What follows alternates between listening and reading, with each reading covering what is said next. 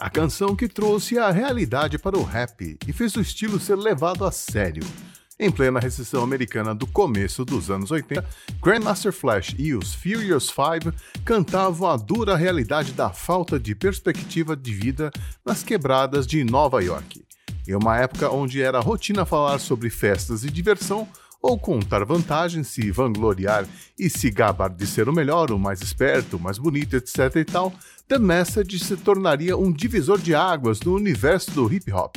Senta que lá vem história em mais esta edição do Resumo do Som. Resumo do Som.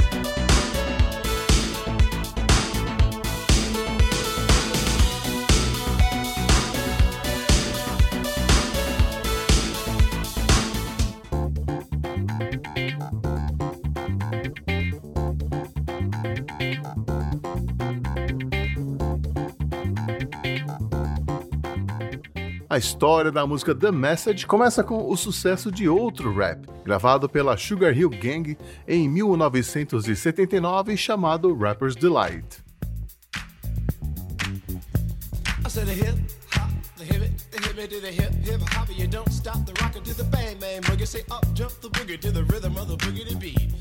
Now what you hear is not a test, I'm rapping to the beat.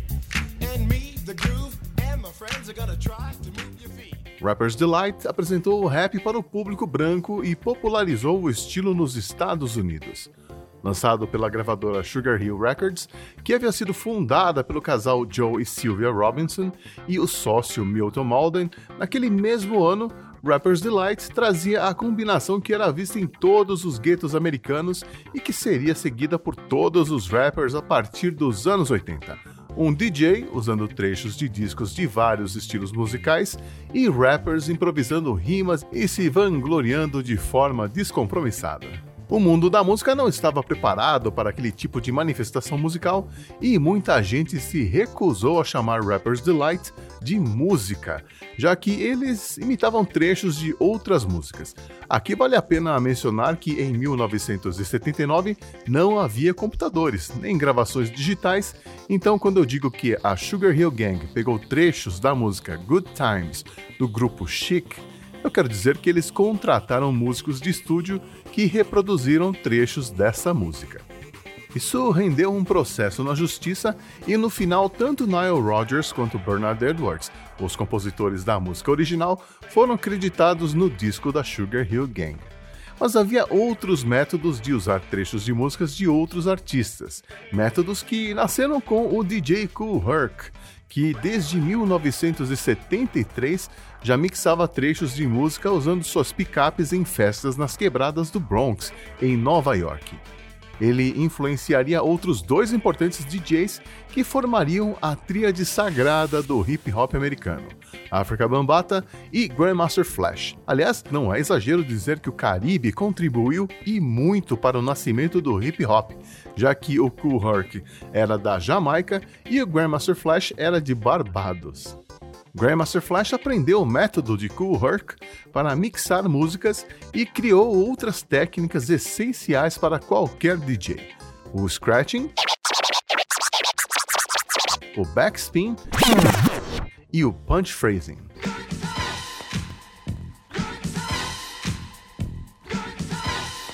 Após ganhar notoriedade nas festas, Grandmaster Flash formou seu primeiro grupo, ao lado dos rappers Melly Mel, The Kid Crew e Keith Cowboy, e se apresentavam sob a alcunha de Grandmaster Flash and the Three MCs. Por sinal, Melly Mel pode ser considerado o primeiro mestre de cerimônias do hip hop, já que foi ele mesmo quem criou o termo. E Cowboy foi o inventor do nome hip hop, um termo que ele costumava incorporar em suas rimas.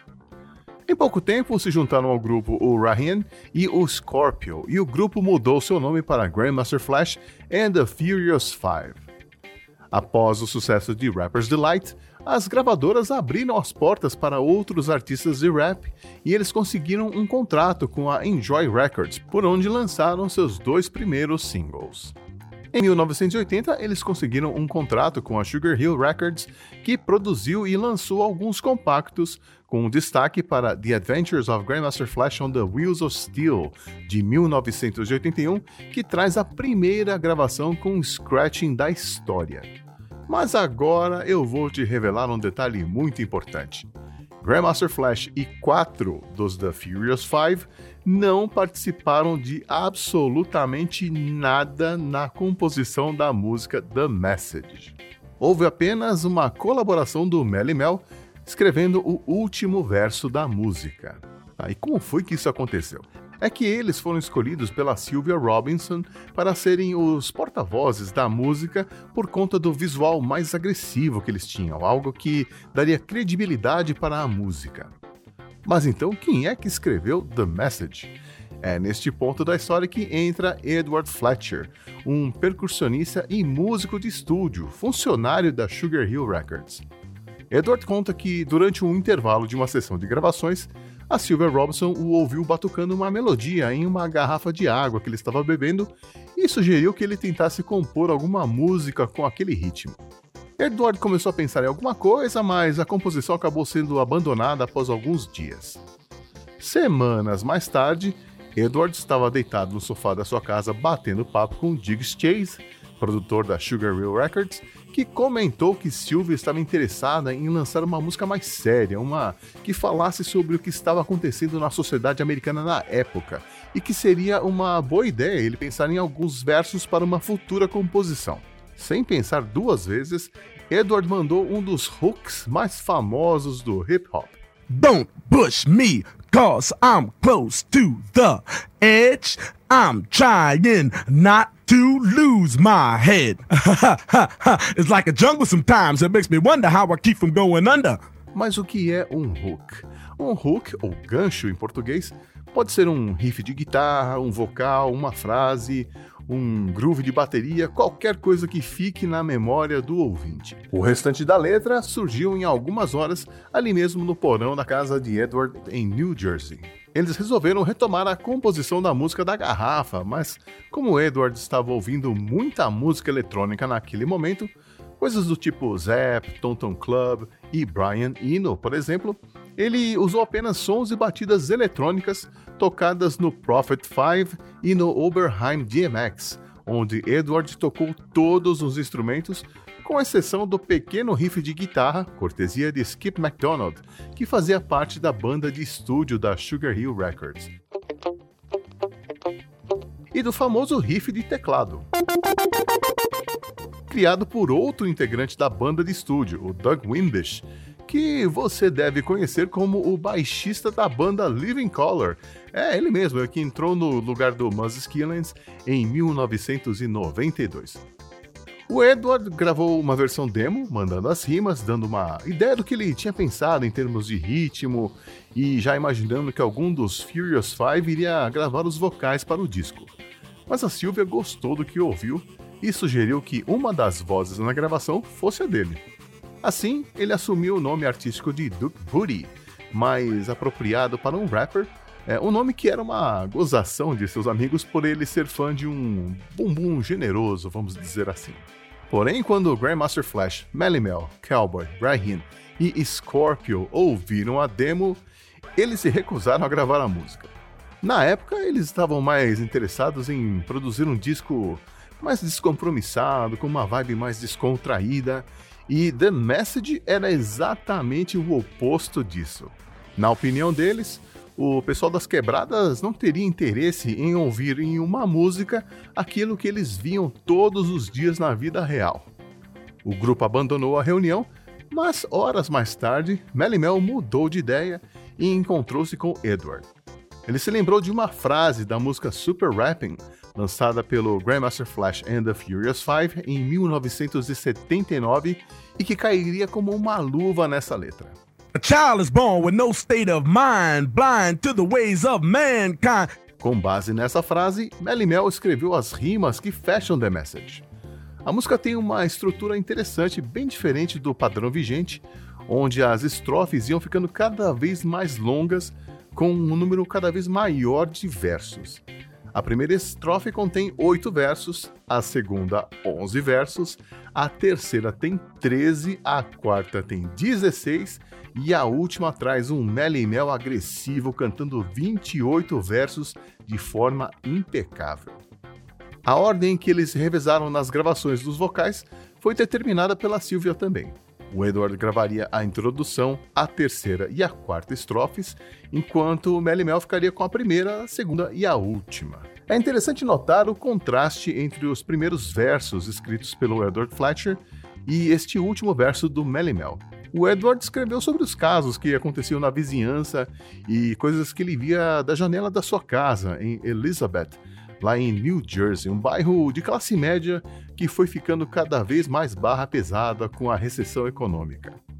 Pessoas vivendo em casas em condições deploráveis, com ratos e baratas, viciados em drogas circulando nos becos, cacos de vidro de garrafas quebradas por todos os lados e por aí vai. Já os versos de Mel Mel contam a história de um jovem do Bronx, assim como ele, que morreu jovem após uma vida inteira de dificuldades vivendo na pobreza, sem bons exemplos a serem seguidos, sem perspectivas de vida. A combinação das duas partes da letra são um soco no estômago e foram um divisor de águas no movimento hip hop. Até então, o rap servia como uma distração das agruras da vida nos guetos da cidade grande. The Message foi a primeira música que retratava de forma crua os problemas sociais e o racismo que uma grande parcela da população enfrentava nos Estados Unidos. A mixagem foi feita em alguns dias, sempre com a presença de Silver Robinson, Diggs Chase e Edward Fletcher. Tanto Sylvia quanto Diggs são creditados na música como compositores, apesar de não terem propriamente escrito nada. Mas é que sem a colaboração e direcionamento deles, The Message jamais teria sido lançada. De posse de uma cópia da mixagem final, Sylvia foi até o maior DJ de Nova York na época, Frank Crocker, que colocou a faixa no ar no dia seguinte. 11 dias depois, The Message conquistava o disco de ouro. Apesar de não ter nada a ver com a música, Grandmaster Flash e os Furious Five se beneficiaram muito da estratégia de Sylvia Robinson. Em 2007, eles foram incluídos no Rock and Roll Hall of Fame e os discos e toca-discos usados por Grandmaster Flash foram incluídos no acervo do Museu Nacional de História Natural, que é administrado pela instituição Smithsoniana. The Message também foi a primeira gravação de hip hop a ser incluída no acervo audiovisual do Arquivo Nacional da Biblioteca do Congresso Americano.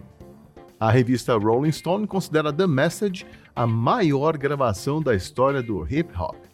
Agora é só você procurar a música aqui no Spotify e ouvi-la com outros ouvidos.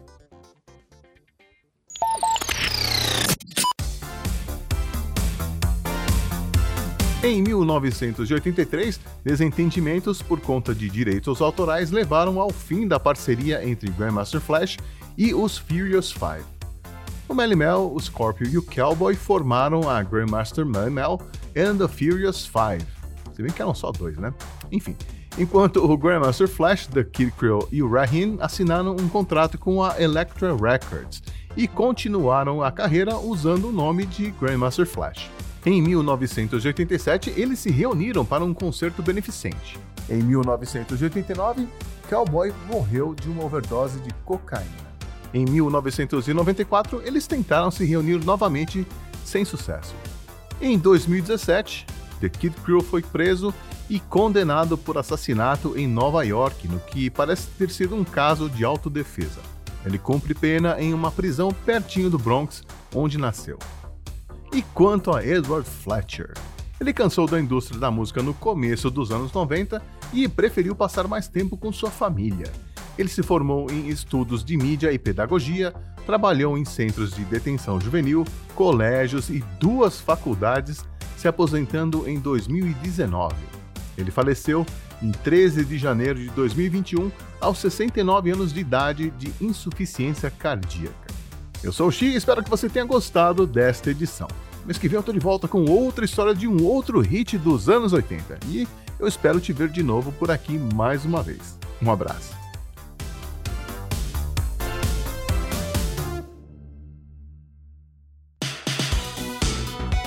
Resumo do som.